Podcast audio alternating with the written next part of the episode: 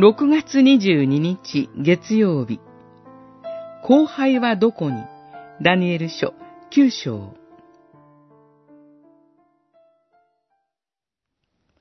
神よ、耳を傾けて聞いてください。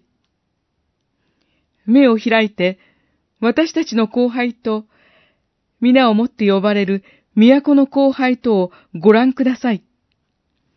私たちが正しいからではなく、あなたの深い憐れみのゆえに、伏して、単眼の祈りを捧げます。九章十八節ここには、ダニエルの祈りが記されています。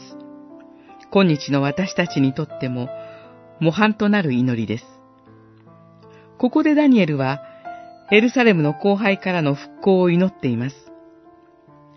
エルサレムの都は、度重なる戦争によって破壊され尽くされていました。城壁も、神殿も、すべてが破壊され尽くされていたことでしょう。そのような状態からの回復を嘆願しています。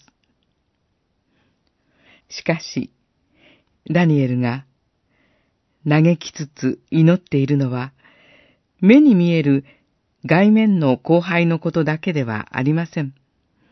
むしろ、ダニエルの眼差しは、外面の後輩の奥にあるもの、見えない深みに向けられていました。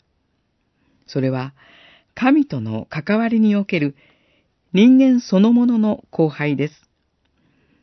神に背き、神の言葉に聞き従って生きようとしない、人の罪のゆえの後輩です。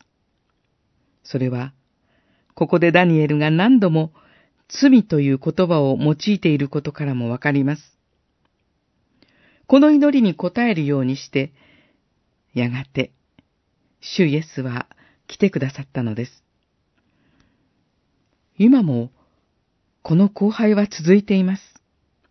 しかし、私たちはダニエル以上にイエス・キリストにおいて、神の深い憐れみを知らされています。